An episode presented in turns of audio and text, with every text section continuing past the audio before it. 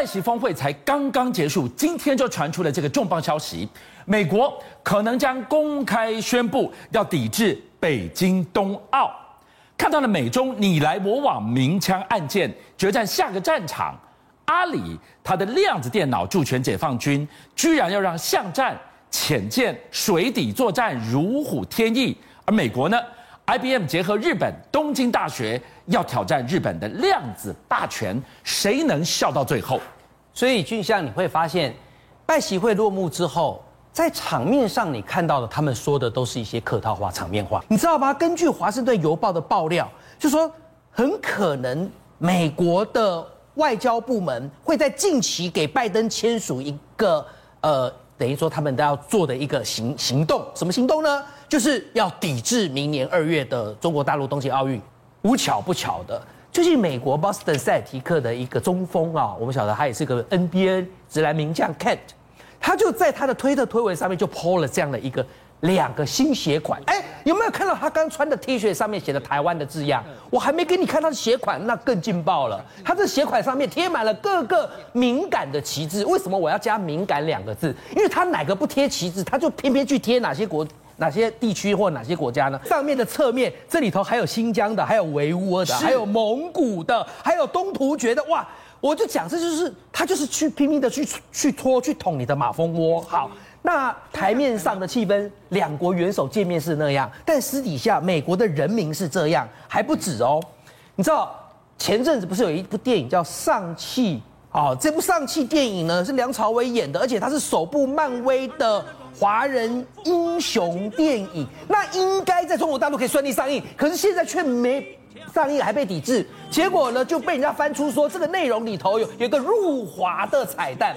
就是这个公车司机的手臂司机编号，来，那编号写的是八九六四。那八九六四，观众朋友，你知道吗？很多现在大陆的网友他们怎么解读呢？他说这四个字太巧了吧，因为一九八六年六月四号，一九八九年的六月四号，对，天安门的群聚事件是他们最不能讨论的禁忌词。对，那一九八九六四减。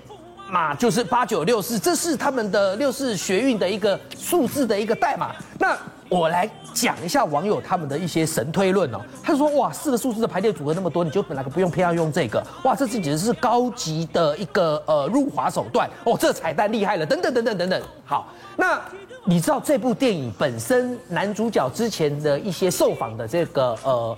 片段有被挖出来，就已经说他好像对中国大陆并不是很友善。然后电影的一些桥段可能又认为有入华的嫌疑，所以这部片一直在中国大陆，他没有办法顺利上映。你现在又被挖出来这个，难道真的漫威这一下也在跟着中国大陆民间人权问题在高来高去吗？中国刚 cue 到了一个关键字叫入华。嗯，今天最新的一个讨论的焦点也跟入华有关。对，Dior 这个他的这一段宣传画面，哎。他是有意还是无意不小心？怎么去捅这个马蜂窝？我觉得这个让观众朋友来评论啊，我们纯粹就阐述这个过程啊。Christian Dior 呢是法国知名精品品牌，最近他在上海有一个艺术展，那找了中国大陆知名的这个国际级的摄影师陈曼来拍了这一系列照片。那现在引起争议的就是这张照片，来右边是摄影师陈曼，左边是他拍的这个呃我们讲的这个艺术的一个照片啊。那照片当中你可以看得出来，就是说他找了一个中国大陆女子呢，然后这个女子她的脸部特征就是包括她是满脸的雀斑。然后狭长的细眼像凤眼，但妆容看起来有点凄惨。有人说哇，这简直就是阴风照；有人说这是呃我们讲的僵尸照等等，反正各种各种说法都有。然后呢，他说在手上为什么还套一个又尖又长的护甲套？然后呢，眼神又看起来有点邪门邪门邪魅邪魅的盯着镜头。来，我们先来看看反对者他们的这个留言怎么说。他说是谁啊？现在你艺术家也接地府的工作了吗？啊，这是来自阴间的摄影师吗？你在中国大陆上面看到的中国人长这样吗？好。那有人就想，哎，你不要怪陈曼呐，你要怪去怪 Dior 啦。为什么呢？因为 Dior 呢，如果今天他就算陈曼不拍，别的摄影师也会接拍。但是也有人认为，哎，这不过就是个艺术，是不是太小题大做？你是不是太玻璃心？有人觉得说，哦，那可能这就是一个想展现黑色包包的一个风格而已嘛。所以我刚讲，我说正反两边的言论都有，那就叫观观众朋友去评断。所以我再扣回一开始我所说的拜习会，你看看他们两国元首一直不断强调说合作是唯一正确选择，但没有想到台面下的民间。却是在抵制，却是在入华上面的议题不断发酵。我认为这个事情果然还是在台面下波涛汹涌的在发酵着。我们就注意到了这个拜习峰会，当外界都解读哇，美中关系峰回路转了吗？别这么快下结论，郑和来告诉我们，美中鸣枪案件下一个战场已经决战量子技术，比快比准了吗？没有错，量子电脑只要问世啊，包含未来人工智慧的思维逻辑、天气的预判，甚至战场管理以及所有资讯的处理，会进入到下一个世纪，因为它是完全不同东西。现在谁在量子霸权呢？会获得争霸？IBM 有可能在量子电脑的霸权取得领先的作用，为什么？因为呢，IBM 在十一月十五号的时候发表第一个量子芯片，叫做 Eagle。这个东西呢非常非常困难，原因很简单，对 IBM 来说，谁能先开发出第一个量子芯片，意味着什么？它定义的量子晶片的架构，定义的量子晶片的规格，未来科技世界是得规格者得天下。所以过去我们讲到了量子电脑，看到是实验室里面一呆大堆头、大锅头的这个所谓的模组在那个地方，它通常把它缩到一个晶片里面。可当你缩进一个晶片的时候，第一个它在所谓的呃后面的控温好的处理下是可以相对简单的。第二件事情是它有可实用性啊。我未来要做成量子电脑，我总不能是说我要走进一个房间就跟以前真空管嘛？我们一定期望说人手一台量子电脑，对不对？你不打造成晶片，你是做不到。可是做出这样规格，IBM 确实哦领先了中国一大步。那谁是 IBM 最好的盟友？我们现在发现，竟然原来是日本的东京大学啊！也难怪我们发现说，美国啊常常在做很多新型的科技合作的时候，都要拉着他的盟友日本来做。比如太空军是他跟日本一起发展，对不对？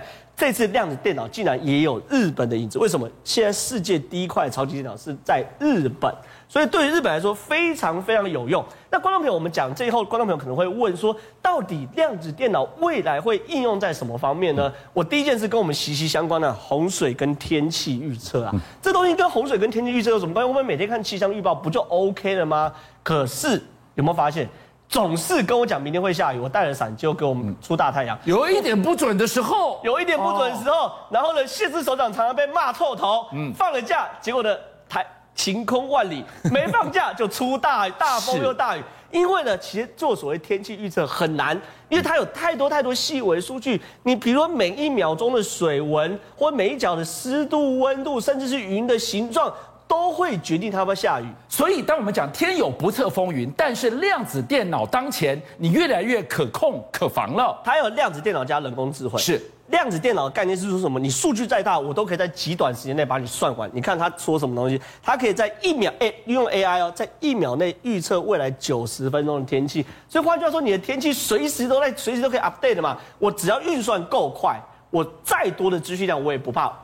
它的范围这么大，两百万平方公里，台湾是三点六万，你去想多大的一个面积啊？我这样讲哈，两百万平方公里等于是这两百万平方公里所有的资讯哦，是温度、湿度、水温，甚至是云的形状、云的所谓积云，然后它的厚度等等，全部 data 要进入到这个电脑里面。那进入到这个电脑里面要快速计算。那现在呢，或许超级电脑可以做到，各国气象预报都用超级电脑，可是未来用量子电脑只会更准。好，正好我们现在看到了强强联手，美日现在极力发展 AI 加量子电脑，要挑战什么？挑战全球现在量子电脑霸权。对，中国，中国大陆量子电脑。真的是高不可攀吗？哎，中国确实哦，它现在包含它所谓的九章二号，九章就是中国最古老这个算术的那个数学课教材、数学课本呐、就九章，对不对？九章算术，他们呢把超级电脑也命名为九章。那这个九章二号呢，现在竟然比超级电脑快数亿倍，就像我讲的，超级电脑我们已经很难想象，可是当你进入到量子世界，抱歉，那不是赢十倍、赢一百倍、赢一千倍，可能是百万、千万甚至上亿倍。那中国现在可以做到什么？程度，这样可以做到透视眼呐、啊？透视是这件事让我们觉得，你说我挡着你还看得到我？对，我这样讲啊，透视眼的原理是什么东西？比如说这是人，人在这边看，然后呢，你一个人，哎，我画的有点丑，大家不要见怪。那这边呢，假设有一个苹果，你要看到这个苹果中间有中间有道墙，你很难看得到，对不对？是。可原因很简单，你你你如果啊，把不管是声波或是镭射打过来，折射过来，然后再反射回去，其实你是不是就看得到了？哦，你就可以打大量的这个所谓的，不管是镭射或声波，你可以大概描绘出这个苹果的的样子。对，再反射回去，它反射回去路径也是一样哦。可是问题是这有个大困难，原因是什么？因为呢，它是经过至少三次以上折射，对不对？对，一次、两次、三次以上折射，你才可以大概描绘出来。所以呢，这个讯号会微弱到你几乎没办法被观测。每一次的折射就是一次耗损。对，等你最后 n 次再 n 次回来乘以二。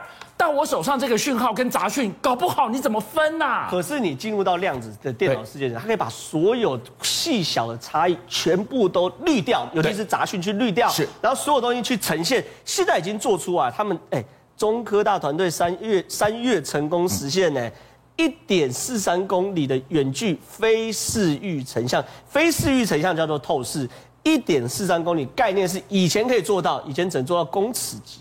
对，那现在做到公里级，换句话说是什么东西？刚主持人你说的对，讯号会随着折射而衰落，讯号也会随着距离而衰落。对，它居然可以传到将近一点五公里，公里级，公里级。那这个东西实物运用在哪里呢？很简单，战场管理。你说打仗的时候，我们都是要折多呃都都要什么掩蔽物嘛，对不对？对。我怎么知道掩蔽物后面哪个地方有美军，哪个地方没有美军呢？你说今天如果我跟你对上，两边在打巷战的时候。哦，那我如果这个是个可以透视的，可以全部计算完的，哇，你全部被我看透透了。你就算躲在墙后，我往这墙丢颗手榴弹，你也得挂嘛，对不对？所以整件事情其实很清楚，是中美之间的争霸。从哎，真的有从外太空打到所谓的行天宫的概念，所有都要争霸。我寺庙啊、宗教，中国也管；然后外太空的太空军，中国也在管。那像这种量子电脑呢，中国也在跟美国互拼，到底谁才是下一个世纪新的霸主？所以我们现在目光看待所谓的超级电脑，看到的五 G，抱歉，下个世纪是量子电脑跟六 G 的世纪，中美的战争已经开打了。邀请您一起加入五七爆新闻会员，跟俊相一起挖真相。